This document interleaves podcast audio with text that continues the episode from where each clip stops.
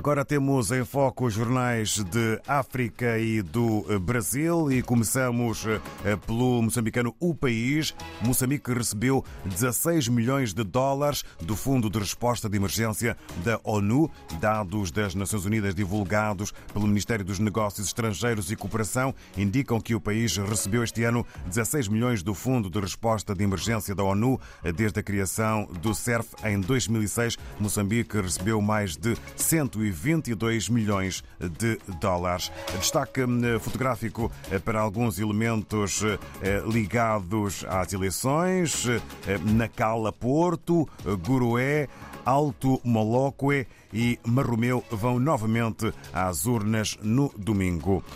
De Moçambique passamos para Cabo Verde e para a Nação.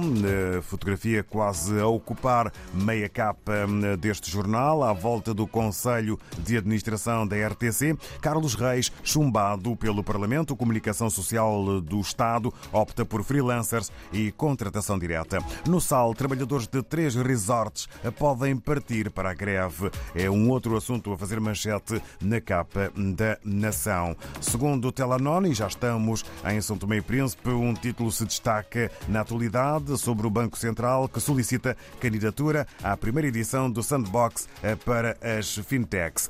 Na Guiné-Bissau, olhamos para as gordas do Democrata. Forças Armadas assumem o comando da Guarda Nacional, diz o chefe de Estado-Maior Biagué Nantan. E ainda um outro título que marca a atualidade guineense. Partidos republicanos condenam a atitude do líder do Pai Terra Arranca no rombo financeiro de 6 bilhões de francos CFA.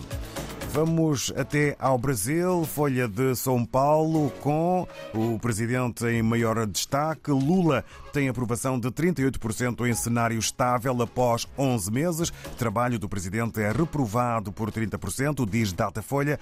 Para 57%, ele fez menos que o esperado. O destaque fotográfico vai para ônibus queimados, carbonizados. Santos registra quebra-quebra após rebaixamento inédito no Brasil brasileiro, dois dos seis ônibus queimados por torcedores santistas em confronto com a Polícia Militar na noite da queda do time para a Série B. Onze policiais ficaram feridos. O uh, Folha de uh, São Paulo, o jornal Folha de São Paulo no Brasil, uh, faz o destaque. No Brasil, o caminho agora é de regresso à África, paragem em Angola, na redação do novo jornal, com o Armindo Armindo Laureano, desde já cumprimentos que são eh, ao Armindo dirigidos. Eh, bom dia. Bom dia, bom dia, bom dia David e bom dia aos ouvintes da RDP África e, e também por todos que nos acompanham de várias partes do mundo, especial uh, Portugal, que sabemos aqui que hoje é feriado aí, né? é aqui dia da mãe, dia da Nossa Senhora. É verdade, feriado em Portugal. Um abraço de força para o Armindo Laureano. Entramos no domínio do novo jornal para já com a manchete eh, para Pedro Gonçalves, selecionador nacional, que, eh, entre ah, várias declarações, eh, expressa o objetivo que me lançaram já foi alcançado. Ora, em que contexto é que Pedro Gonçalves diz esta frase e dá esta ideia?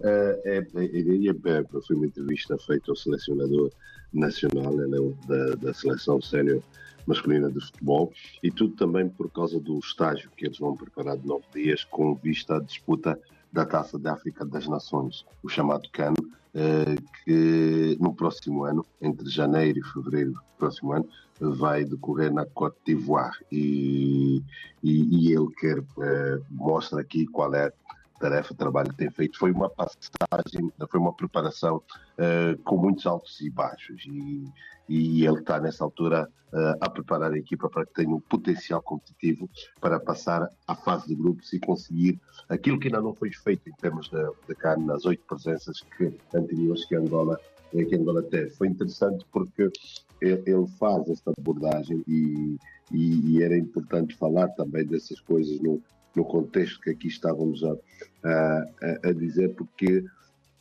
havia uma necessidade de se falar, de se explicar o que está a ser feito a nível da, da, desta nossa seleção de futebol. Sabe que há muita exigência por parte dos, do, dos próprios, uh, da própria sociedade Uh, e então ele diz, com essa qualificação, o objetivo que me lançaram já foi alcançado. Ele foi contratado e houve um lançamento de um, de um objetivo que era chegar até ao CAN.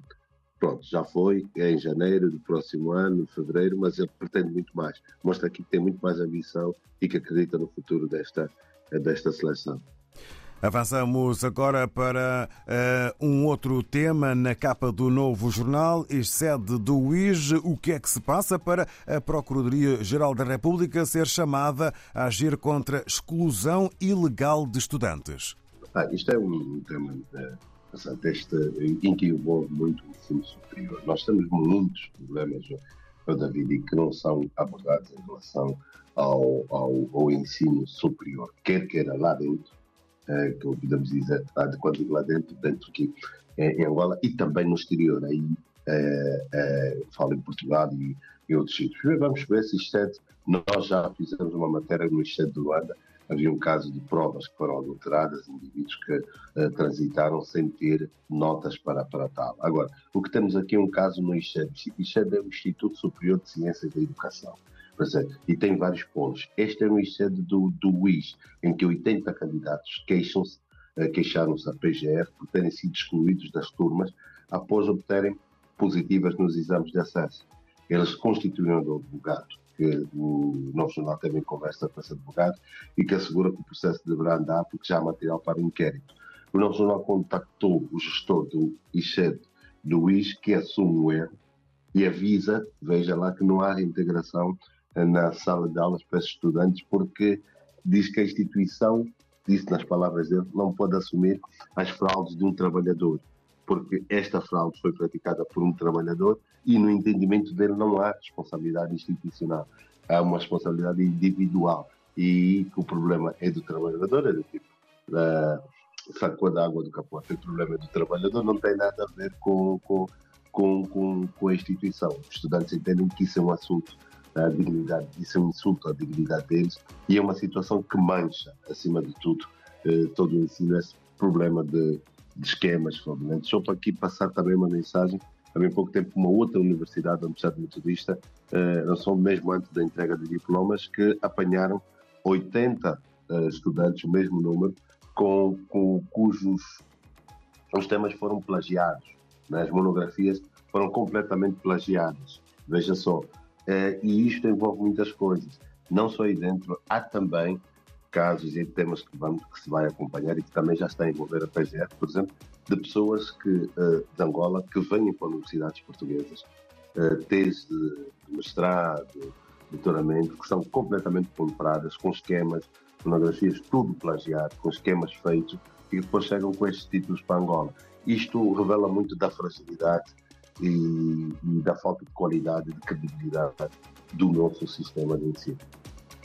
Fica aí então esse uh, apontar essa uh, situação uh, que se chama a atenção no novo jornal e no âmbito do jornalismo, a autonomia financeira da CCE continua encravada nas finanças. Queremos saber mais. Pois, e é isso, olha, oh, David, só aqui para deixar uma vez há alguns anos que se criou essa coisa em Angola, que todo mundo quer ser doutor, todo mundo quer ter uma licenciatura, então não podemos ter um país só de doutores, né?